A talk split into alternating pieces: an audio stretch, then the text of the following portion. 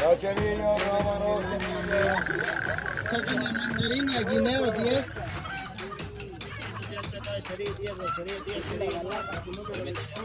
Rallador de verduras, peladores. Rebanar, rallar las verduras.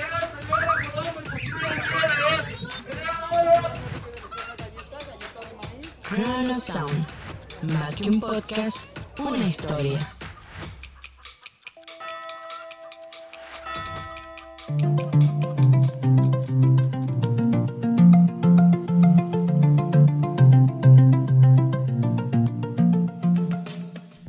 Tal chicos? Eh, les saludamos a este nuestro primer programa de Chrono Chrono Sound, Sounds. nuestro piloto, así que si ven algunos detallitos ahí, pues estamos empezando, así que tenganos No, paciencia. no nos juzguen, por favor.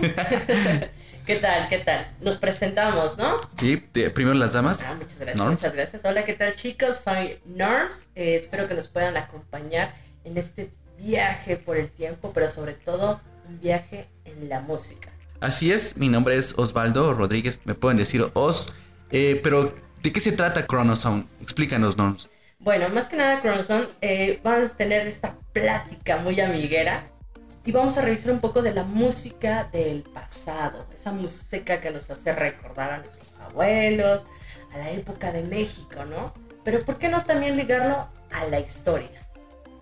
Recordemos que toda persona tiene una historia y si no la tiene, pues es un hombre perdido. ¿Tú qué piensas? Exacto, lo que vamos a tratar de hacer aquí en Chrono Sound es de que además que tú conozcas de la música y de la música que sonó antes, de la que suena hoy, es sobre todo el contexto histórico en el que se desarrolló esta música, cuáles son los elementos principales que ocurrieron a- eh, en esa época que inspiró al artista en escribir sus canciones. Así que Chrono Sound es eso, es un pasaje a través de la historia, pero también a través de la música, ¿no? Exactamente, entonces que nos, eh, nos estén escuchando, espero que sea de su agrado, de que nos compartan igual en su momento, pues que nos puedan comentarnos. Así es, Norms. Y dime, para no hacer tanto preámbulo, ¿de qué vamos a hablar hoy? ¿De quién vamos a hablar hoy? Creo que hoy hasta pusimos manteles largos, sacamos la casa por la ventana y vamos a hablar de este compositor mexicano conocido internacionalmente. En México conocido como el músico poeta, el flaco de oro. oro, el señor, señorón Agustín Lara. Así es, y le llaman el músico poeta justo por estas letras que tenía en cada una de sus canciones. Eh, él le cantaba a la vida, eh, le cantaba al amor. Y pues en Chronosong vamos a hablar, justo porque, bueno, si lo estás escuchando ahora 6 de noviembre, es porque hoy, ¿qué se celebra hoy 6 de noviembre, Norms? Hoy, hoy 6 de noviembre, pues eh, desafortunadamente celebramos su aniversario luctuoso, Exacto. 51 años debido a la pandemia. Pues obviamente muchos de los tributos que se celebrarían para él, pues no se pudieron realizar, ¿no? Así es, ¿qué te parece, Norm, si iniciamos eh, esta vida sobre Agustín Lara con una frase muy buena de Agustín Lara, precisamente? A ver, a ver, échala, Que dice así, nuestras vidas son como las páginas de un libro que ya están escritas cuando nacemos. Wow. ¿Qué te parece, no? Todo un poeta.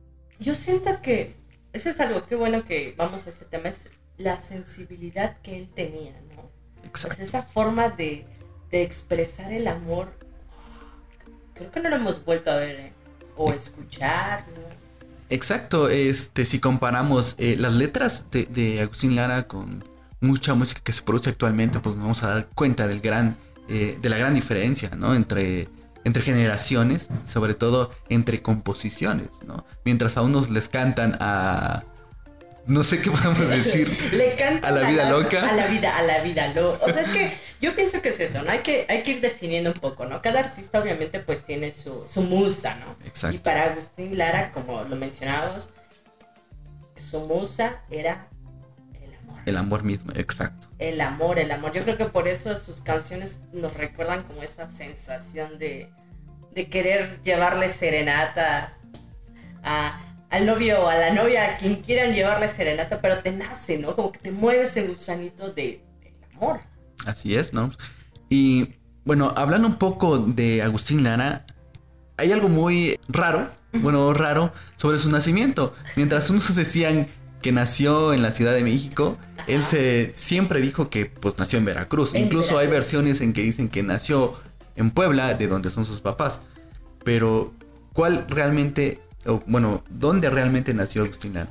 Agustín Lara sí nació en la Ciudad de México, pero le tenía tanto, tanto amor a Veracruz porque desde pequeño lo llevaron, si no me recuerdo, creo que fue un A los- viaje. sí, Si lo llevan, eh, se enamoró. Siempre tengo mucho, se me olvida mucho el nombre, es Tlacotlalpan, Veracruz. exacto, Tlacotalpa, Veracruz. De hecho, en una de sus letras eh, me gusta porque dice, aquí la tengo apuntada porque pues este es una letra memorable. Dice, yo tuve de cuna un río con su caudal de estrellas, el Papaloapan. Entonces, está chido, la frase está chida, ¿no? Oye, Y- pero qué bonito, ¿no? O sea, qué bonito expresarte así de un lugar. O sea, quiere decir que estaba enamoradísimo de ese lugar, ¿no? Exacto. Y también, bueno, vamos a ver más adelante en, en sus letras, en su música, cuando él describe un lugar sin ni siquiera estar ahí. Exactamente. Literal, cruzamos el charco, ¿eh? Exacto. Pero. Bueno, pero es más adelante, ¿no? Más No, adelantito nada de spoilers por el momento. Entonces, quedamos que Agustín Lara nace en la Ciudad de México. Nació en 1987, aunque él decía que nació en Veracruz, en, Tla- en Tlacotalpa, en 1900, ¿no? Entonces, sí, sí, no sabemos. ¿Sabes qué pienso? Toda esta vida turbulenta en sus primeros años que tuvo Agustín, pues obviamente tuvo que omitir ciertas cosas, ¿no? Yo Así pienso es. que parte de la personalidad de Agustín se debe a las vivencias. Es un hombre que plasma su música y sus letras por las vivencias que ha tenido. Exacto, ¿no? Y bueno, con respecto a su nacimiento, para que quede un poquito más claro, y si es de aquí o de allá o, no es de allá, ¿no? El periodista Jaime Almeida, que realizó una investigación sobre la vida del autor, él dice que existe un acta de nacimiento. De hecho, el nombre de Agustín Lara es bastante extenso y aquí lo tengo apuntado A también. ver, es haz- hazme el favor de leerlo, por favor. Ángel Agustín María Carlos Fausto Mariano Alfonso del Sagrado Corazón de Jesús Lara y Aguirre del Pino. Amén. Así es. Es grande, pero vamos a eso, ¿no? En esa época también, y ahorita ya empezando ligando, en esa época les ponían unos nombres larguísimos. Exacto. Acordémonos que en esta época de la que estamos hablando es antes de la revolución, a- antes de 1910, ¿no? Entonces, antes los nombres eran demasiado largos en algunos casos. Agustín Lara era de estatus medio de, de la sociedad, ¿no? O sea, tampoco era de la baja, pero sí estaba entre el estatus... De clase, mm, pues media. Clase ¿no? mediero, ¿no? Clase media, porque realmente todo el mundo es como, ay, soy de la clase alta. Ni la alta ni la olemos, Ajá. ¿no? Pero sí somos, bueno, esta parte de la familia auxiliar venía de una clase media, obviamente, pues el papá era militar.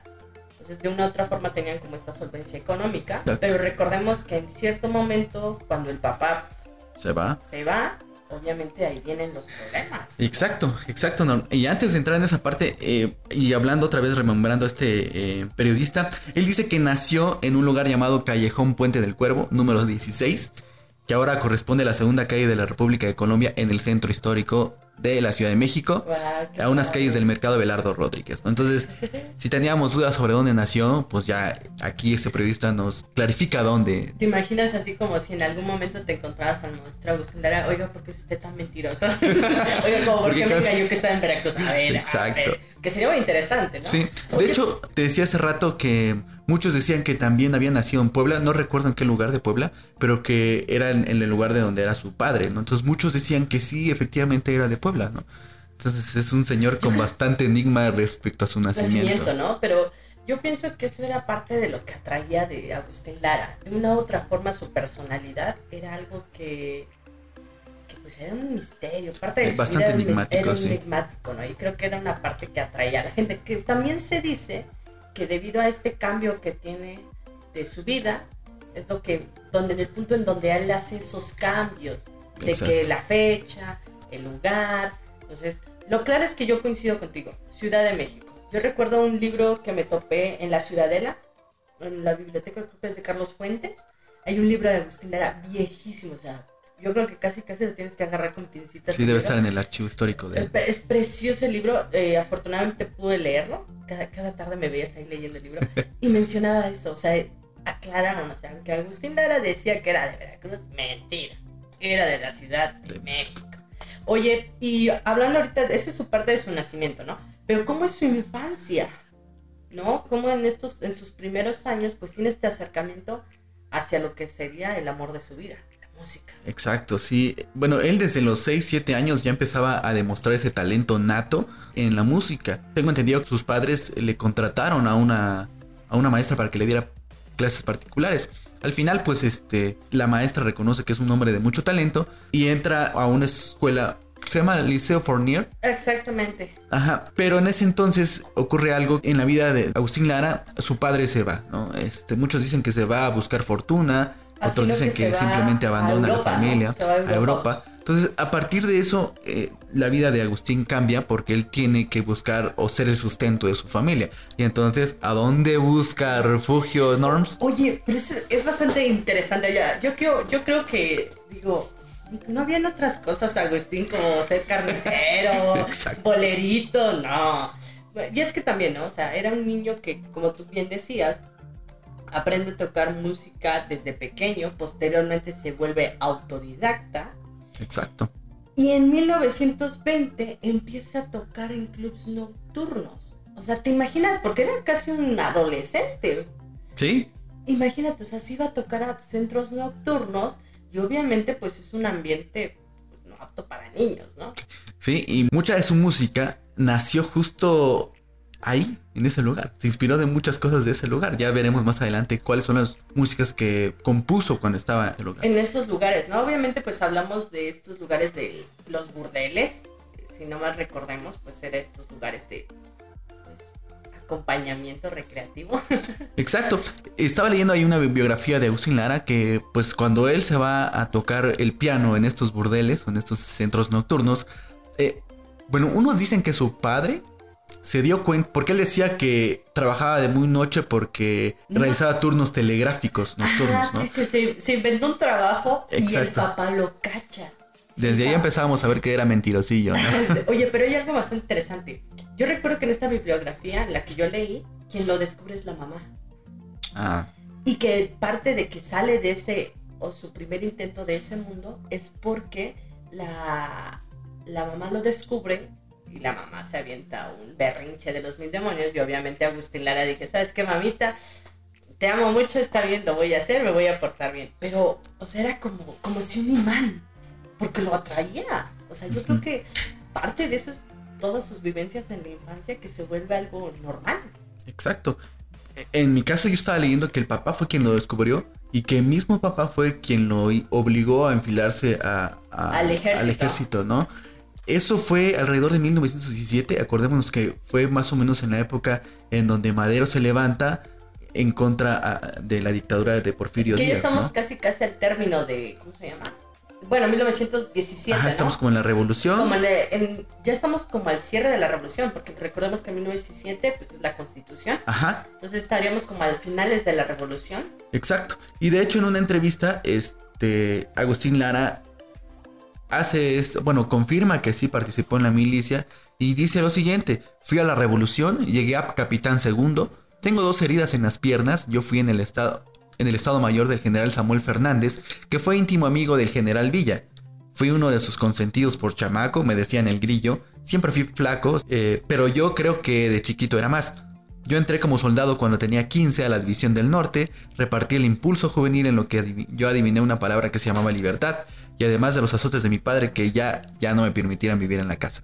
Entonces, él confirma en esta entrevista que sí participó, que le decían eh, el grillo, y que estaba con un amigo íntimo del general Villa. Sí, sí, es que es, es bastante interesante esta parte de Agustín porque pues lo consideramos como eso, un músico, ¿no? Pero pues obviamente antes de que se volviera esta, este personaje tan popular tan admirado por México y por otros países, pues parte de que la educación en esa época en México, pues era, en ese momento en México era lo que te digan tus papás, haces. Exacto. Si tu papá te decía, "Oye, ¿sabes qué? Este, Os, no me gusta tu ropa, cámbiatela. Ok. O sea, como que en esa época los hijos también como que eran más sumisos, ¿no? Ahorita Exacto. le dices a tu hija, cámbiate, porque me lo voy a cambiar. todo, todo, todo diferente, ¿no? Todo diferente, exactamente. Oye, y ahorita que ya vamos, eh, regresa del ejército, porque de plano, en realidad él se da de baja y dijo, Sí. ¿saben que esto no es mi mundo? Yo regreso a donde voy, deja su hogar, con el dolor de su alma deja a su madre, que creo que en un punto de su vida Agustín como que trata de limar las asperezas con su mamá, Sí. lo logra, pero él decía, o sea, yo no era feliz. Mi felicidad. Él, él- yo recuerdo que en este libro decían, la felicidad de Agustín Lara no era su familia, era la Era música. la música. Lo demostró, imagínate, ¿no? O sea, es como, no me quieres a mí como músico, bueno, está bien. Y todavía no fuera por músico, era porque no lo querían ver trabajar en un burdel. Exacto. ¿no? Y qué chistoso, porque ¿a dónde regresa a trabajar? A los burdeles. Pues era un tipo bastante. Ojo Bueno. alegre, ¿no? Algunos lo llaman no tanto enamoradizo, o sea, no, Ah. no que tenía amor a las mujeres, sino que tenía amor al amor, válgase la Era redundancia. un ¿no? bohemio. Exacto, era un bohemio y por eso tiene este tipo, le fluyen este tipo de músicas, por esa inspiración. Eh, nació en, en los burdeles. Sí, o sea, ¿te imaginas? Y hay que aclarar que en un cierto, en cierto momento, obviamente, de su vida, pues de Agustín, eh, la vida nocturna le empieza a cobrar factura, ¿no? Empieza como que a tener ciertos Ah, problemillas sí, por sí, ahí. sí. Eh, no sé si, bueno, quien, quien nos esté escuchando, eh, no sé si han recordado que Agustín Lara tiene una cicatriz Cicatriz. enorme del lado izquierdo, creo que de... Sí, del lado izquierdo. Izquierdo, creo que sí es izquierdo o derecho. Eh, hay muchos, también hay muchos mitos, ¿no? De que cómo se hizo esa, esa cicatriz, ¿no? Está como el Joker, ¿no? Que me lo hizo mi papá. Para Pero- que sonriera. No, pero realmente Sí. hay muchas versiones, ¿no? Unos dicen que fue por una discusión, con una pelea con unos hombres, alguien sacó una navaja. Obviamente sí sabemos que fue una navaja por el, Exacto, por la el tipo. cortada, el tipo de cortada, ¿no? Pero la más popular Es que fue en un lío de amores, que en fue... Día de Amores, que, que según yo sé, sabía que Agustín Lara y la mujer que quien le hizo la herida, pues no era nada. Según, según el tío Agustín Lara, no era nada. Exacto. Según ahí, fue, eh, fue algo así como pasional ese, ese rollo, ¿no? Exactamente, entonces, eh, en un arranque de celos, pues esta mujer, que Agustín Lara, pues, como dirían ahora, ligando con las muchachas Exacto. y que le mete el navajazo en la boca. En la mejilla. En y- la mejilla y, hasta, y hasta parte de los dientes. De hecho, usaba como una, este, no placa, pero es como una, una especie de, de placa. para que Ajá. pudiera así. eh, es bastante, es, podría ser que parte interesante. ¿Por qué? Porque Agustín Lara, a pesar de que era un músico, era un hombre que se consideraba feo. Sí, Su autoestima era, no era el mejor, ¿eh? Y cree toda su vida fue así. exacto. Era, era flaco. Además, no era muy agraciado. agraciado, que digamos. Y en suma, el navajazo que le vuela parte de la boca. Entonces, Exacto. Y ahí empieza, yo creo que ahí empieza lo que en un futuro va a ser su perdición, las depresiones. exacto. Porque se dice que cuando recibe este navajazo, cae en una, Una profunda depresión. que les costó muchísimo trabajo salir. Entonces Agustín Lara así como que en esta parte de su vida, pues toca, no fondo, pero sí se da su primer trancacito, ¿no? Exacto. Y, pero bueno, ahí nos damos cuenta también de lo importante de sus letras, porque fue a través de las letras que enamoraba, ¿no? Una de ellas a la a María Félix. a María Félix. Pero antes de María Félix viene algo. En 1928, mientras lo invitan a tocar en un restaurante con el fin de que él cambiara su estilo de vida, Sí. no lo cambió, conoce a Angelina es que Angelina Brusqueta es esta mujer, eh, si no me recuerdo, divorciada o viuda, no recuerdo cuál de las dos, y se casa con esa, se enamora perdidamente de ella y compone una canción, Oz, que es emblemática, que al ratito en un momentito o más tarde vamos a platicar un poquito de ella, y canta un bolero, le dedica un bolero que se llama Imposible Oh, sí. este, este bolero de imposible, que a- yo no sabía, o sea, que cuando yo supe la historia de- me, me dio coraje, ¿no? Porque en el intento de enamorar a esta mujer, pues escribe esta canción, este bolero que se vuelve popular, Sí. obviamente, pero en un punto, pues obviamente tiene éxito con esta canción, pero no tiene dinero. ¿Y qué hace? Y aquí- se lo ven, Sí, o sea, se lo vende a a Emilio Azcárraga, Azcárraga. Vidaurreta, papá de Emilio Azcárraga. ya en el, eh, papá del tigre, ¿no? Es, es Vidaurreta, Emilio Azcárraga. Emilio Azcárraga vivo, Emilio Azcárraga Jan. Sí, es Emilio Sí. Azcárraga. Es el, Sí, y se el- lo el vende pionero de, de la eh, exitosísima XCW. XCW. Entonces, Agustín Lara pues no tiene dinero, que dice, bueno, pues con la pena Sí. que tengo mi música y le cede los derechos. derechos. Le- y a cambio, o sea, a mí me dio tristeza cuando dije que a cambio de comida. Comida. Yo dije, ¡Oh! no puedo creerlo. O sea, y es algo que mucha gente en su momento le cuestionó Agustín Lara y en cierto momento a Emilio Escarra Vidarreta de por qué haber aceptado los derechos, ¿no? Pero pues es un negocio, ¿no? Al final era un negocio. Bueno, después como que le remueve la conciencia a, a Emilia Azcárraga Exacto. y ya impulsa un poquito más su, su carrera, la carrera de ¿no? Agustín. Pero también, eh, no sé si sepan, pero esto también sirvió para que Agustín fuera como el de, ya me la hicieron una vez, no me la vuelven a hacer. Y la mayoría de las letras de Agustín Lara a partir de ese momento están registradas al nombre de su hermana. Sí, ¿A fin de qué? Pues de que te, oye, ¿cuáles son tus Yo las tengo, los derechos los tiene mi hermana, así que si quieres algo de las letras, habla con ella, ¿no? Muy astuto él, ¿no? Pero eh, continuando con la historia de, o con la vida de Agustín Lara, les menciona que en 1928, pues, eh, conoce a esta mujer, Angelina Busqueta, le, de- le compone la canción de Imposible, y también aparece este momento en 1930. quiero hacer un preámbulo ahí. Antes, antes de ella, de, de, de esta mujer, estaba leyendo que existió otra en 1917 Ok. y se casó porque había quedado embarazada. No recuerdo el nombre de, de la mujer, pero había quedado embarazada. Entonces, eh, Agustín Lara se casa con ella como forcitas. Sí, como que ya no tengo otra opción. Es verdad, Y al final, al final la, la chica esta pierde el bebé y pues deciden separarse, ¿no? Ajá, Pero sí, antes de, de- de esta chica tuvo una más, no recuerdo el nombre, No pero sí. recuerdo el nombre, sí, era, fue su primera esposa estaba muy joven. Sí, fue en Sí recuerdo 1917 esa cuando supuestamente regresaba de la, de la De milicia. la milicia que se la, bueno, se casa, desafortunadamente pierde el bebé y pues se divorcia, que también al final le- siempre fue el sueño frustrado de Agustín Lara tener una familia, Sí. ¿no? Entonces, obviamente en 1928 conoce a esta mujer y en 1930, como tú bien mencionaste, pues a Emilio Escárraga Vidorreta, pues como que dice, ay, ching, Sí, como que sí me vi muy gandalla con Agustín Lara, entonces ¿qué hago? Bueno, pues estaban inaugurando la que sería hoy una de las estaciones de radio más famosas, también de América Latina, sí, la la XCW. XCW. Es toda una escuela, ¿no? Exacto. Y en la XCW abren un programa que se llama La Hora Azul. Ajá. Y vemos a personajes que probablemente ahorita quienes nos estén escuchando probablemente no los conozcan, pero tenemos a personajes como Toña la Negra, que era una cantante, que creo que si no me recuerdo acompañaba a la Sonora Santanera. Sí, de hecho ya fueron de las grandes intérpretes de las canciones de.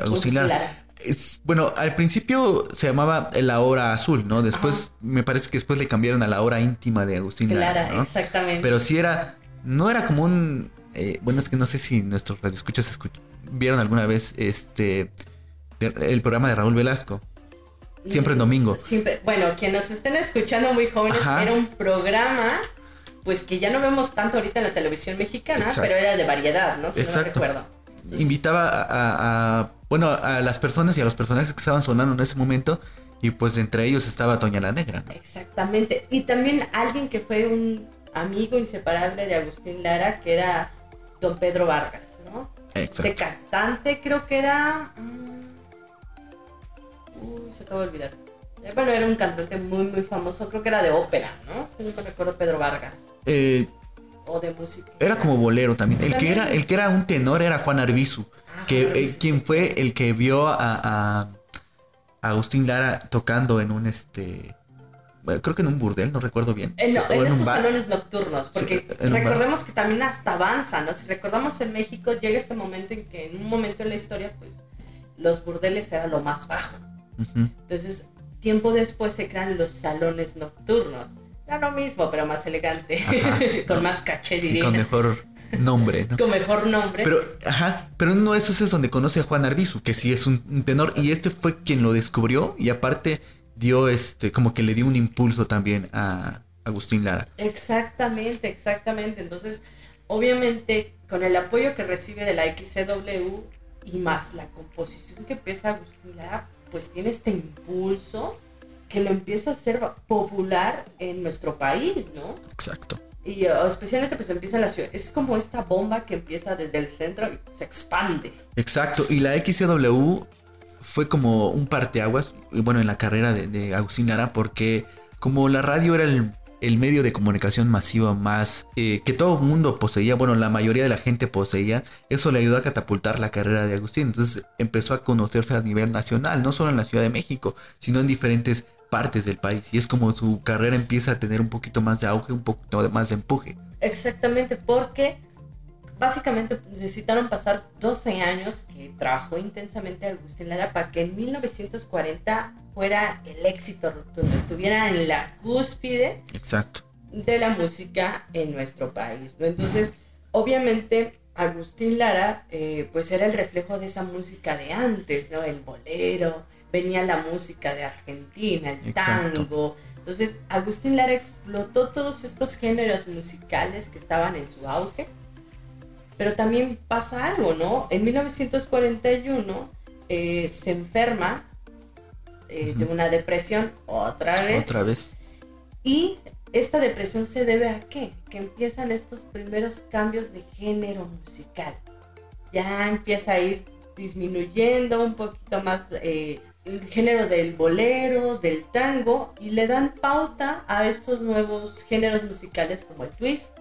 Exacto, ¿no? Y aparte, una década antes, que fue en 1933, también que fue una época en donde sí le... Bueno, una fecha en donde pues le pesó a Agustín Lara porque hizo su primer gira fuera del charco, ¿no? Fuera de, de Ah, México. excelente. Se fue a Cuba, sin embargo, su gira fue un fracaso, ¿no? Justo por lo que estaba ocurriendo en Cuba. No es tanto por, por él como artista, sino por el clima político que imperaba en la isla cubana, ¿no? Exactamente. Y obviamente pues regresa a México, ahí es donde se enferma Agustín Lara. Y obviamente pues todo el mundo sabía que también la salud de Agustín Lara no era la mejor, obviamente. ¿no? Ajá. Ya- yo, yo pienso que eran las primeras veces que su cuerpo le mandaba señales de que, oye, Sí. tus excesos ya te están dando un pequeño problemilla, ¿no?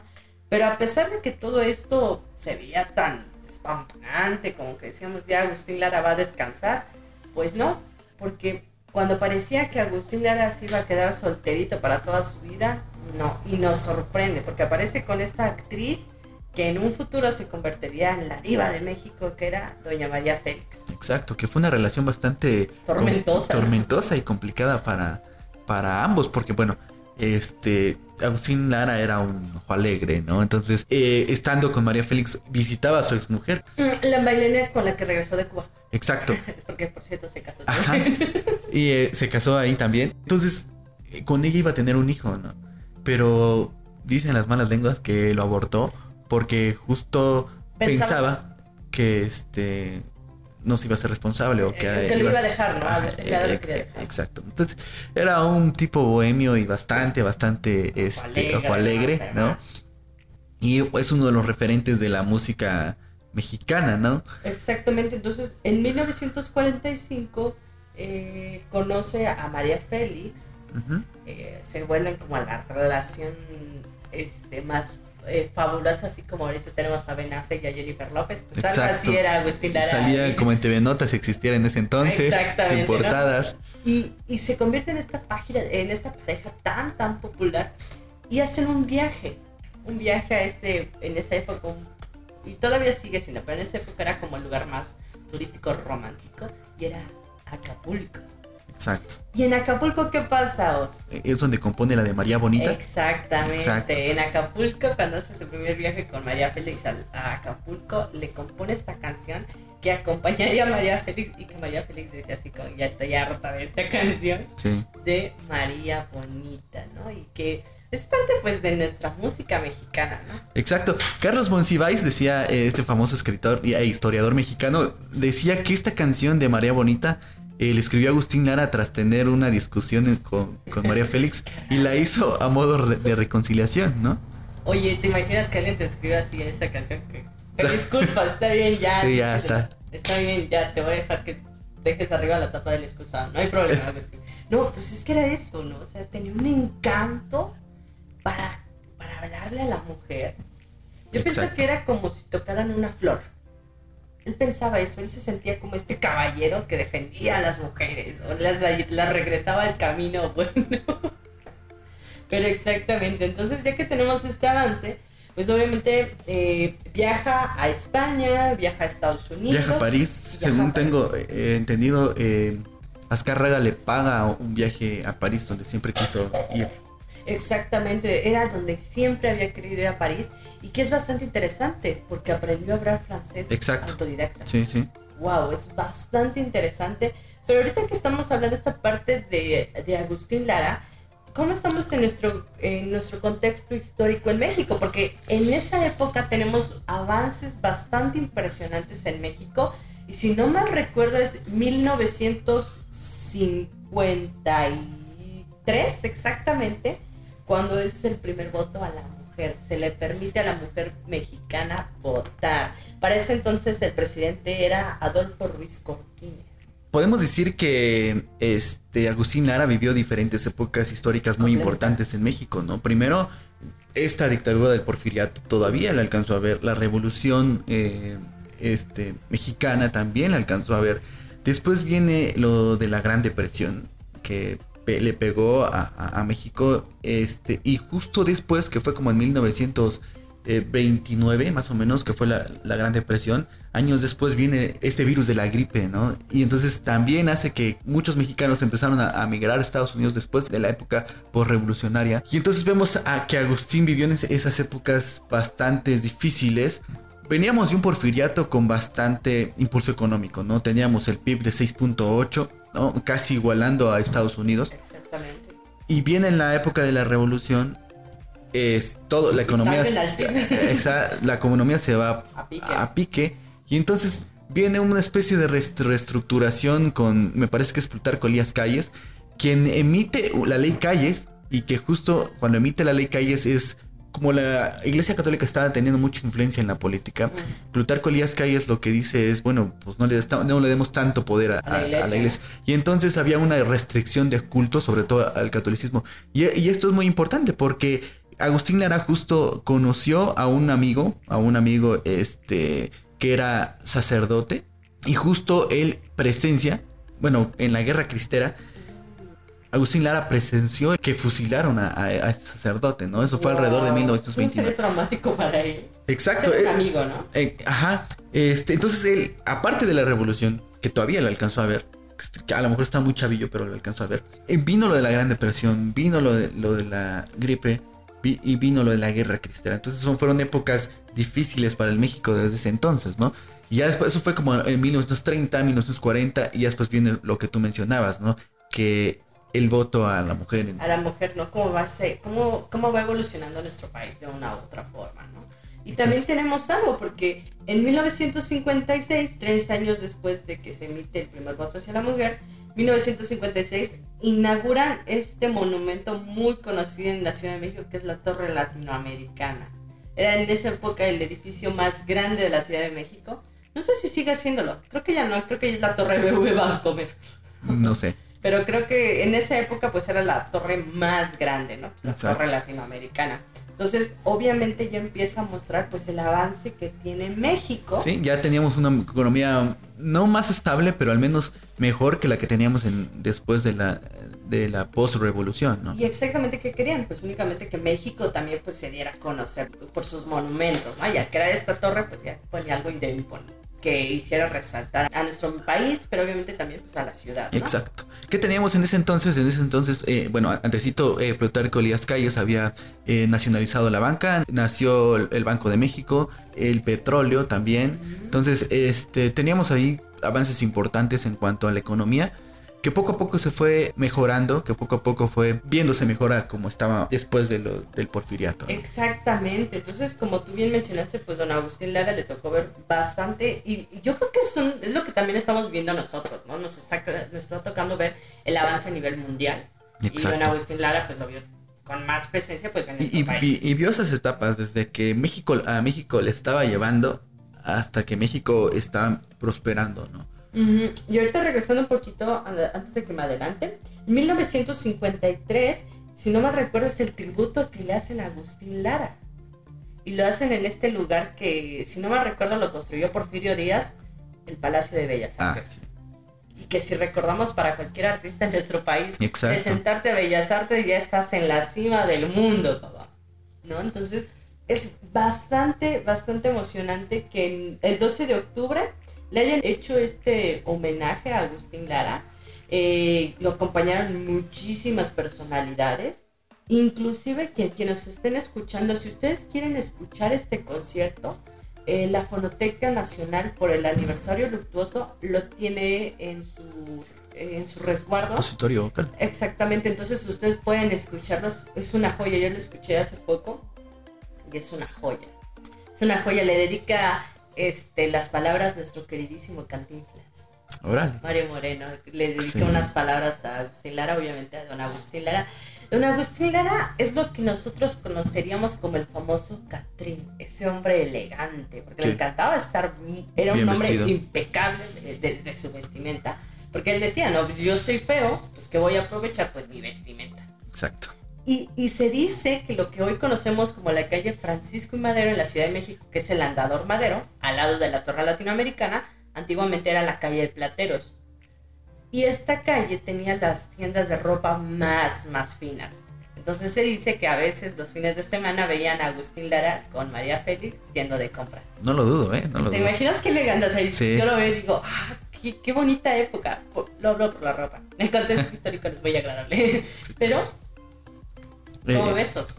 Pues, pues muy interesante, ¿no? Este, hablar de Agustín Lara es hablar de un bohemio, hablar de un Catrín, como lo dijiste.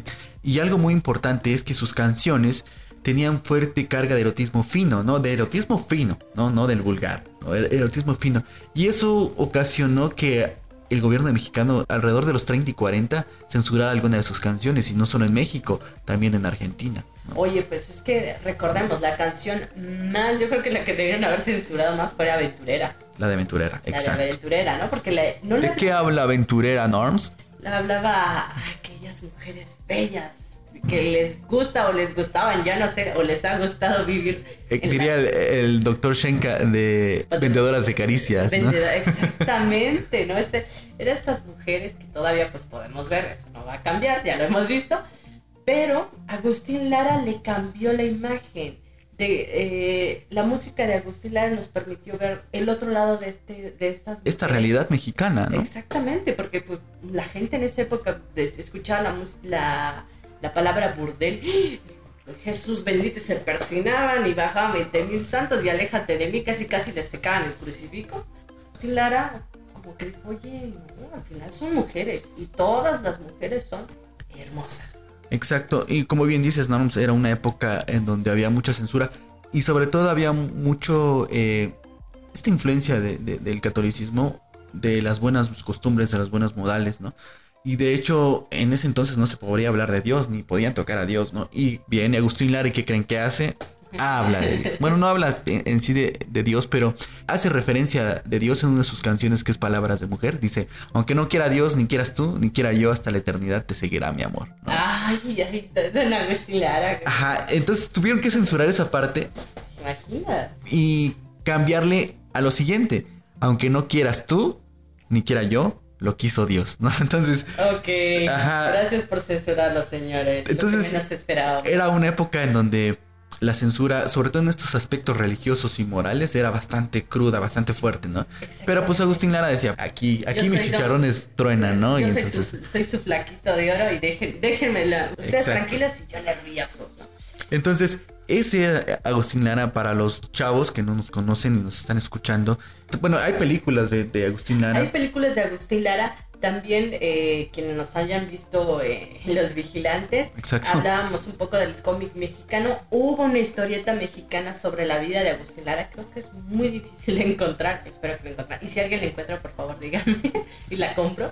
Pero eh, Agustín Lara se vuelve este personaje muy querido por México. A pesar de que sus letras hayan cambiado de una u otra forma, la perspectiva que tenía la sociedad sobre pues, el mundo que donde empezó él, que era la zona baja, por así decirlo Exacto. eh, se convierte en un personaje muy muy querido y prueba de ello es lo que se aprecia y lo que ustedes pueden escuchar en estas grabaciones de eh, el reconocimiento que recibe Agustín Lara por parte del presidente Gustavo Díaz Ordaz en Bellas Artes. Sí. ¿eh? Entonces, Agustín Lara, eh, su dec- no su declive, pero sí viene como su, su golpe y, y que al final es con lo que se va a ir hasta el día, hasta sus últimos días, y es la llegada del rock and roll y el twist. Sí. Ahí es el declive, de hecho. Ahí viene, no tanto un declive, pero ahí sí viene como que este cambio de género musical. Incluso lo- generacional. generacional, exactamente, porque las personas pues ya no se sentaban como a escuchar los boleros, los tangos. los jóvenes escuchaban esta música que era rock and roll, Exacto, el que venía- movimiento. Que venía, la influencia venía desde, desde Inglaterra y de Estados Unidos, ¿no? Entonces, exactamente, entonces Agustín Lara cuando trata como de reponerse, y es cuando empieza a incursionar en el mundo de las películas. Exacto. Exactamente, trabaja con diferentes eh, actores. Realmente hay actores que no conozco, que ya son actores, que eso sí sé que eran actores de la época de oro. Pero también eh, lo acompañaba su fiel amigo Pedro Vargas. Hay una película, el personaje son tres hombres, son un desastre, pero Agustín Lara me encanta porque no le cambia la personalidad de Agustín Lara y él es el romántico. El romántico a mí me fascinaba y este grupo de, de amigos tienen un perico. Ah, ya recordé cuál es. No, Sí. no recuerdo el nombre, estoy tratando de recordar, pero es bastante interesante cómo... Te ser que Santa, pero Santa no, no creo no, que no es Santa, no Santa, fue. tiene otro nombre. Y, y yo recuerdo que, este, que el perico era amigo de Agustín Lara, el perico era de Agustín Lara. Sí, sí, sí. Igual a mí se me fue la- el nombre. El nombre, pero es bastante interesante porque pues es la primera vez que, o una de tantas películas que vemos a don Agustín Lara, obviamente eh, haciendo las- estas películas que también se vuelven famosísimas, vemos eh, películas como Aventurera, que habla obviamente de la vida de Agustín Lara. Entonces- Exacto. Entonces Agustín Lara trata como de hacer este cambio. Bueno, ok, pues con la música ahorita no puedo proporcionar mucho. Pues ¿qué hago? Incursionó en incursionar en el cine. Y Agustín Lara todavía como que trata ahí de recuperar, pues al final su último declive pues ya viene por cuestiones de salud. Exacto. Fue a través de una caída, ¿no? Y después. Una su- caída en su casa de Polanco, exactamente, es una caída, de lo iban a operar, y si no me recuerdo creo que muere antes de llegar a la cirugía, Sí. ¿no? Entonces eh, recuerdo que las estaciones de esa época eh, pues obviamente dan la noticia de don Agustín Lara, este personaje, yo creo que fue de las primeras veces que la XCW sonó sus campanas, ¿no? Sí, era, fue de los pioneros de la XCW, inclusive como dato curioso, cuando Yolanda Vargas Dulce, esta escritora de Memín Pinguín, Rubí, ahorita que está la novela, bueno, pues Yolanda Vargas Dulce en cierto momento de su vida eh, hizo un dueto con su hermana, la Rubí y la Morena, y se presentaron en el programa de Agustín Lara. O sea, como que estos personajes en cierto punto de su vida se encuentran, ¿no? Porque también don Agustín Lara le daba la presentación a nuevos artistas. Siento que cobijó a muchos artistas Sí. Y obviamente creo que don Agustín Lara no le cedía como que sus obras a cualquier persona. Pienso que Sí, sabía, sabía que. quién Exacto, sí, ¿no? sí, es lo que estaba leyendo, que tenía ciertas personas que confiaba su música, ¿no? Y Bueno. hablando de su música, vos, Sí, ¿qué podemos? justo eso te iba a decir, ¿no? Eh, eh, Pero antes-. Antes de eso, eh, algo que ustedes quizá no conocían es que Agustín Lara era muy, muy amigo de Frank Sinatra. Oye, Que incluso Frank Sinatra lo venía a visitar a México. eh, a México, inclusive Edith Piaf era su amiga también. Exactamente. Y el presidente de Francia llegó a la casa de Agustín Lara. ¿Te imaginas? O sea, no se fue a la casa presidencial. Sí. A ir con mi cuate, el flaco de oro, a tomarme una copita junto con Frank Sinatra. Exacto. o ¿Quién sea, lo diría? ser un personaje bastante popular Muy querido, y querido, ¿no? muy, muy querido. A pesar de todo, era un hombre muy, muy querido. Lo que decían, tenía su, su- de una u otra forma, tenía como un, cari- un carisma que desafortunadamente al paso de los años, pues cambia. Así es. Y bueno, entrando a su vida artística, la música, Prisionera me parece fue la primera que compuso, ¿no? Exactamente. Fue en 1926. Ujú, Exactamente. Tenemos en su repertorio muchísimas canciones, hay como 200 y tantas No, canciones. dicen que hay 400 composiciones, otros dicen que son 700 composiciones, así que entre 400 y 700 lo dejemos. Dejemos de que es muchísimas piezas. Y entre sus canciones más populares, yo, tengo, yo hice como que mi top. Y no es un top 10, yo creo que me pasé más de un top 10. Tenemos canciones como Amor de mis amores, Exacto. Piensa en mí, Arráncame la vida, es un tango precioso que lo Y puedes que, escuchar. y que hay un libro de Ángeles Mastreta este, basado en, en esa canción En de Agustín Lara que ya después se llevó a la, al cine. ¿no? Exactamente, tenemos Imposible, este tango que te mencionaba Ajá, que le anteriormente. compuso a... eh, solamente una vez. Y la canción que tú mencionabas, que compuso sin haber viajado ahí, Granada. Granada. Dicen que con algunas ade- adecuaciones lo utilizaron como himno de Granada. No sé qué tan fidedigno sea el, el dato, pero estaba escuchando, bueno, estaba leyendo que Granada fue utilizada como, como un himno con algunas, con ciertas es- adecuaciones. Exactamente, entonces obviamente esta música de Granada, o esta canción de Granada, pues nos habla, nos enseña cómo es una ciudad sin haber viajado allá. Exacto. ¿no? interesante. Después viajó, muchos años después viajó, Ah, pero él describió la ciudad España sin haber estado ahí. Es así. Exactamente. También tenemos la canción inolvidable, esta canción que la escuchábamos con frecuencia, María Bonita. Exacto. Oye, ¿y quién le escribe una canción a un farol? No, pero la letra de Farolito, que hizo un cover Natalia Lafourcade, si no recuerdo, Eh, Saca, saca un disco que ahorita, ahorita le cuenta sus penas al farol, ¿no? Alfa. ¿Te imaginas ahora así como que farolito? Pero su capacidad de, de encontrar en algo Sí. este, una composición. O sea, la de Farolito es. Está ahí Agustín Lara diciéndole sus penas a un farol. Sí, sí, no, porque se supone que creo que está afuera de la casa de su amada. Exacto. Al pie de la ventana. Al señor. pie de la ventana, exactamente. Y una de las canciones muy, muy bonita, que tal cual. O sea, ya, ya no tiene presentación. Mujer. Esta canción que literalmente ya no puede ser más explícito cantándose hacia las mujeres. Antes de que entremos a esa, aquí tengo una estrofa de Farolito para que nuestros res- A ver, a los ver. que nos están escuchando sepan de lo que estamos diciendo. Y dice así: Farolito que alumbras apenas mi calle desierta. ¿Cuántas noches me has visto llorando llamar a su puerta? Le cerraban la puerta. y empiezas a llorar. Oye, sí. Oye, ahorita que mencionabas esto de sus, de sus frases, yo aquí eh, hice un recopilatorio, un pequeño, un poquito corto de las canciones para darle pauta Ajá. analizamos un poquito sus letras. Y la de mujer, aquí también tengo otro, otro a párrafo. ver, a ver, ahí dice, tengo una mujer, a ver, cuéntame. Mujer alabastrina, eres vibración de sonatina pasional, tienes el perfume de un naranjo en flor, el altivo porte de una majestad. Ah, ah, apoyándote un poco más sobre esta canción, la divina magia de un atardecer y la maravilla de la inspiración. Tienes en el ritmo de tu ser todo el palpitar de una canción. Eres la razón de mi existir, mujer. Oh. Ahora ya saben por qué le dicen el músico poeta. Exactamente. Oye, os, pero la canción, la canción que tú acabas de mencionar, que hace ratito mencionaste, que tuvieron que censurarla, que era Ajá. aventurera. ¿Te, ¿Quieres que te lea un pedacito de esta canción?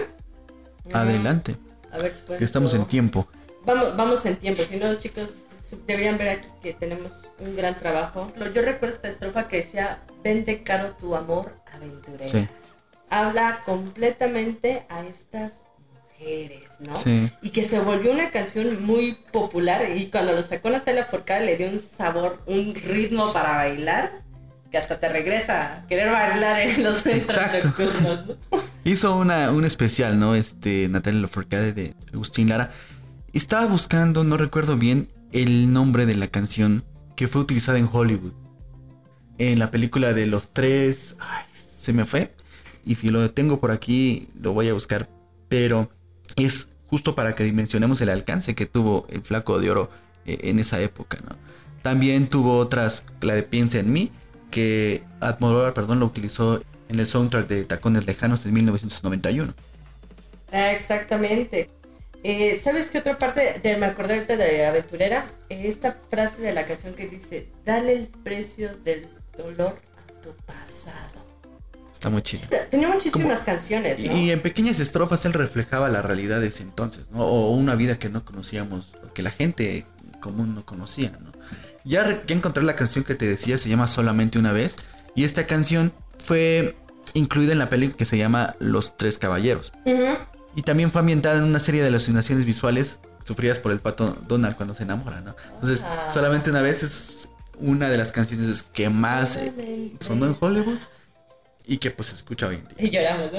Don Agustín. Hay muchísimas canciones del repertorio de Don Agustín Lara. Eh, tengo aquí unas frasecitas, me gustaría leértelas, Os. A ver. Eh, tenemos la de Amor de mis amores, Amor de mis amores, Sangre de mi alma, Regálame las flores de la esperanza. Eh, Era Pura poesía. pura, ahora sí es como, en vez de puro flow, pura Pura poesía, don, don Agustín. ¿Qué tal la de eh, Piensa en mí? Si sientes un hondo penar, piensa en mí. No, era este señor te decía, quítate que ahí te voy. Exacto. Hay una canción que siempre la olvido muchísimo, no sé por qué, todavía me pregunta cada día por qué lo olvido, pero creo que es imposible. Y dice, te quiero mucho más en vez de odiarte y tu castigo se lo dejo a Dios. Amén, don Agustín, amén. Pues sí, exactamente, don Agustín tenía una capacidad para componer maravillosa, tanto escribiendo canciones como al componer musicalmente. Y afortunadamente le doy gracias a la vida de que algún artista se haya dado vuelta de decir, ok, buscando, recordando su infancia, la música que escuchaba, y es esta compositora, cantante mexicana, este, Natalia Laforcade, que saca un homenaje a Agustín Lara sí. y que lo acompañan artistas de talla internacional como Miguel Bosé, Vicentico, si no lo reconocen, Vicentico es el eh, vocalista de los fabulosos Cadillacs. Cadillacs, Eh, también tenemos a León Larregui, vocalista de Zoé, y muchos artistas más. Obviamente que para poder hacer estos, este homenaje, pues tuvo que contactarse con el hijo de don Agustín Lara, que en ese momento radicaba en Acapulco. Exactamente. Solo porque aquí en Spotify y en todas las plataformas de podcast no tenemos el copyright, sino que les pusiéramos eh, eh, partes de esas canciones y no solo leerlas, sino escucharlas, porque una cosa es que nosotros leamos esas estrofas y otra que la escuchemos en viva voz de, de Agustín Lara es, es otra. Claro que sí, pero ¿con qué les parece si eh, nos siguen en nuestra playlist? Exacto, en nuestra Sí. playlist de Chronosound. Y ahí van a encontrar lo que hablamos hoy y lo que vamos a hablar en los próximos programas. Hablaremos del rock, hablaremos de la música revolucionaria y pues lo De importante es que nos sigan de todo, ¿no? música Y sobre todo, como lo dijimos al principio, es hablar no solo de la música, sino lo que pasaba en la música, el contexto social e histórico que pasaba en ese entonces, ¿no? Entonces, Agustín Lara inspiró a muchos, como te decía, Ángeles Mastrete escribió un libro que se llama Arráncame la vida, justo inspirado por esta, esta canción. Joaquín Sabina también ha sido inspirado por Agustín Lara en su álbum 19 días y 500 noches. Él reconoce que una de sus canciones es homenaje al Madrid de Agustín Lara. Claro. ¿Tienes algo más de, de Agustín Lara? De Agustín Lara creo que ya nada más queda como eh, recordar que al final eh, es sepultado en la rotunda de los hombres ilustres, casi casi al lado de nuestros queridos compositores del himno nacional mexicano. ¿Qué tal? ¿Qué tan importante se fue en este mundo don Agustín Lara? Imagínate, enterradito al lado de Francisco, ¿qué es? ¿Bocanegra? Ajá, Francisco González Bocanegra. Exactamente. Y el otro hombre Jaime, es... Jaime Nuno, Jaime Nuno, Exactamente, imagínense que recordemos que son quienes compusieron el himno nacional mexicano. que es, es una chulada nuestro himno. Pero pues al final, creo que es en el sexenio de Gustavo Díaz Ordaz. No, El innombrable Gustavo Díaz el Ordaz. innombrable, que ya después hablaremos de este hombre que... Eh, que es lo que sonaba en ese entonces. Sí, que aunque probablemente me van a censurar, le dirían los del Politécnico la burra Ordaz. Ese apodo, ¿verdad? Pero sí, eh, creo que sí es él. No recuerdo realmente quién estaba en esa época como presidente cuando fallece don Agustín Lara, pero pues se va de este mundo don Agustín Lara y nos deja un legado que espero que no se olvide. Exacto, y este, sobre todo a los jóvenes que nos pueden escuchar o notar la diferencia entre las composiciones, entre las líricas, entre los versos que existían en ese entonces en los boleros y que actualmente en otro género, no quiero decir el nombre, pero que termina con Tony, empieza con reggae. este, o sea, en lugar de hablar sobre la mujer, eh, Sexualizarla, ¿no? es sexualizarla, ¿no? Entonces, a lo mejor ni, y aquellos que Ya, es les que gusta otra, reggaetón ¿no? nos, nos censuran, Nos pero censuran, es como que, ¿tú viste los de Crozon? Ah, están hablando de nosotros. No, no estamos hablando mal. Todos los géneros musicales se respetan, pero Ajá. ahí, en esta época, pues creo que te dabas la pauta de escuchar las letras de las canciones. Hay canciones de veras, chicos. Hay canciones que tienen unas letras que ah, se te eriza la piel.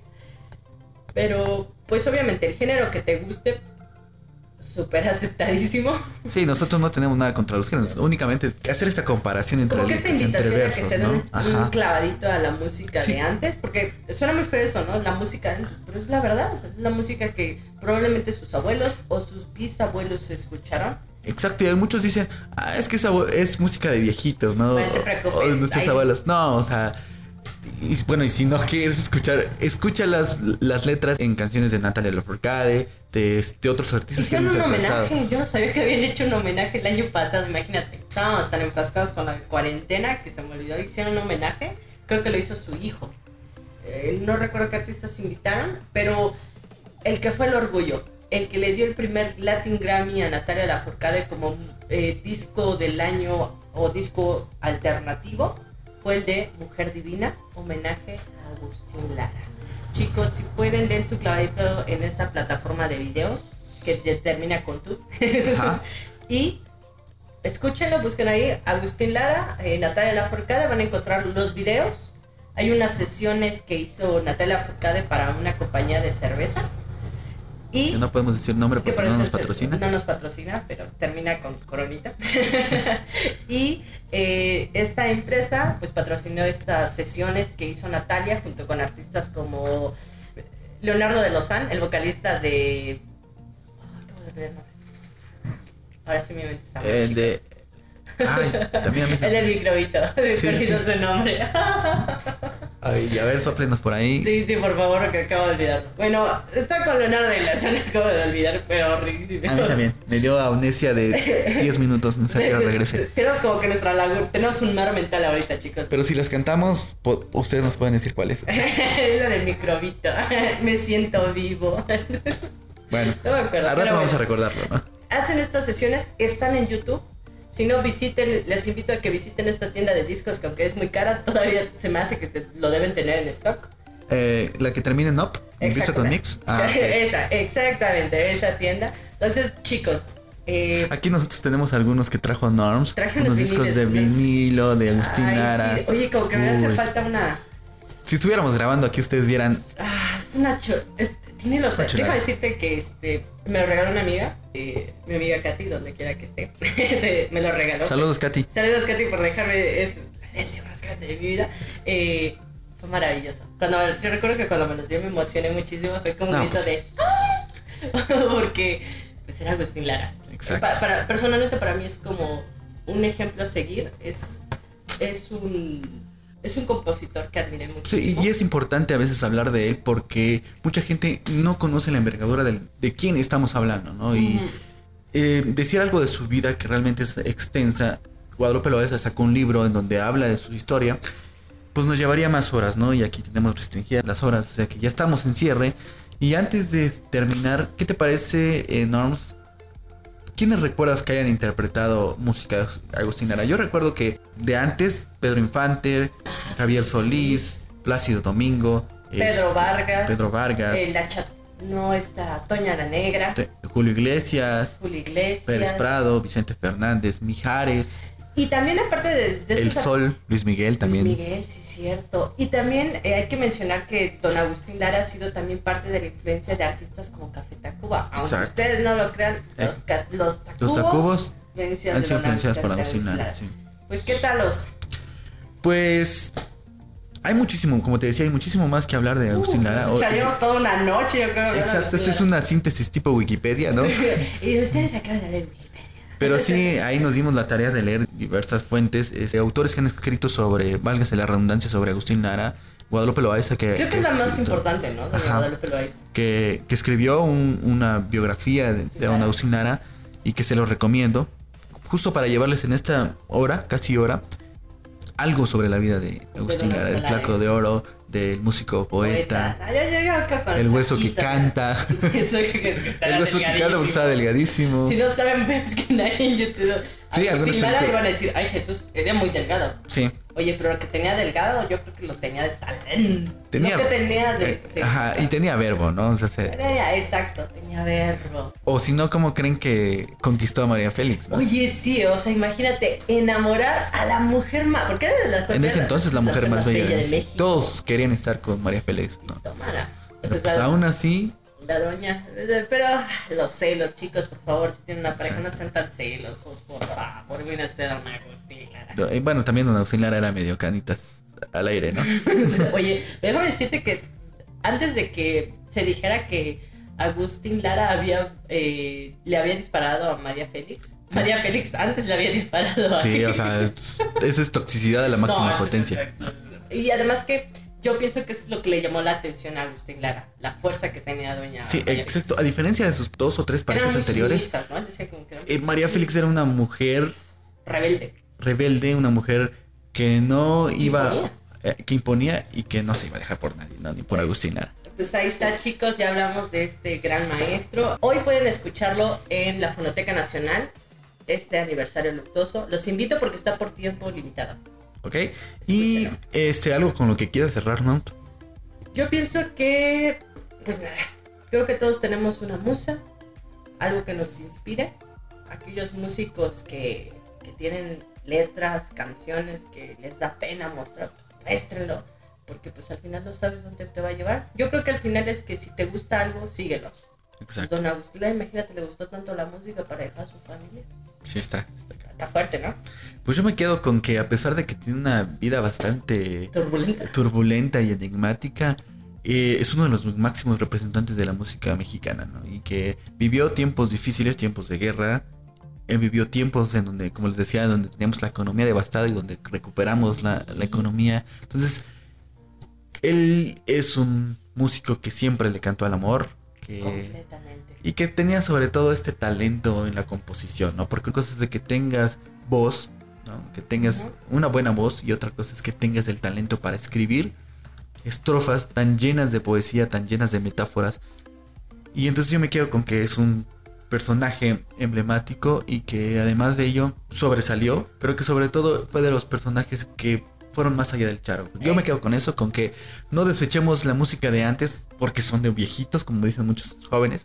Al contrario, analicemos sus letras, todo lo que nos quieran decir y vemos, nos vamos a dar cuenta que es una majestuosidad, ¿no? Es un poema Señorón. ¿no? Exactamente, pues chicos, eh, creo que con esto estamos cerrando nuestro programa, nuestro post del día de hoy. Eh, no olviden, escuchen la Fonoteca Nacional, que también la hemos tenido un poquito abandonadita.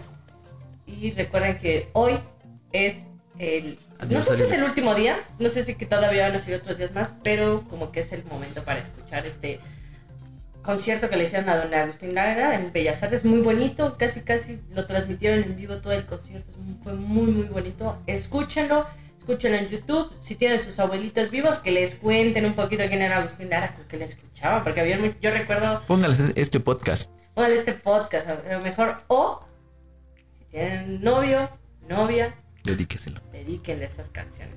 Exacto. Y bueno, este, gracias por a quienes nos están escuchando. Hoy es 6 de noviembre, es el aniversario luctuoso de Agustín Lara. Si nos estás escuchando el 8, el 9, el 10 o en cualquier otro día del mes o del año, pues este fue un, el primer podcast, el podcast piloto, y fue en memoria a Agustín Lara, uno de los emblemáticos compositores mexicanos, músicos mexicanos, de quienes han, se han inspirado muchos, de quienes aún siguen tocando, sus rolas se siguen vivas, sus letras siguen vivas. Así que si tienes oportunidad de escuchar a algo de Agustín Lara, ya sea desde la propia voz de Agustín Lara o de alguno de los covers y homenajes que han hecho artistas contemporáneos, pues no te pierdas esa delicia de escuchar sus letras. Exactamente. Entonces, chicos, pues ya saben, eh, les recomendamos también que revisen, nos sigan en nuestra fanpage. Exacto, este, estamos en, en Facebook como Chronosound, Spotify, en Apple Podcast, en Google Podcast como Chronosound también. Este es nuestro programa piloto, así que Chronosound es la historia a través de la música. Exactamente. Os- Pues muchas gracias, chicos. Nos vemos para la siguiente, ¿no? Así es, y el próximo, ¿qué? ¿Sábado? Sábado, el próximo Exacto. sábado nos vemos, chicos. Así y es. nos escuchamos. Así que estén pendientes de la plataforma y de nuestras redes sociales. Muchas Hasta gracias, entonces, chicos. Hasta luego. ay.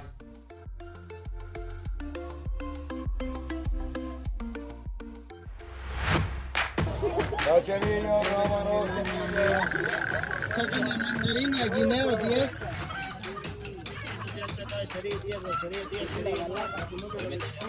Rallador de verduras, peladores. Rebanar, rallar las verduras.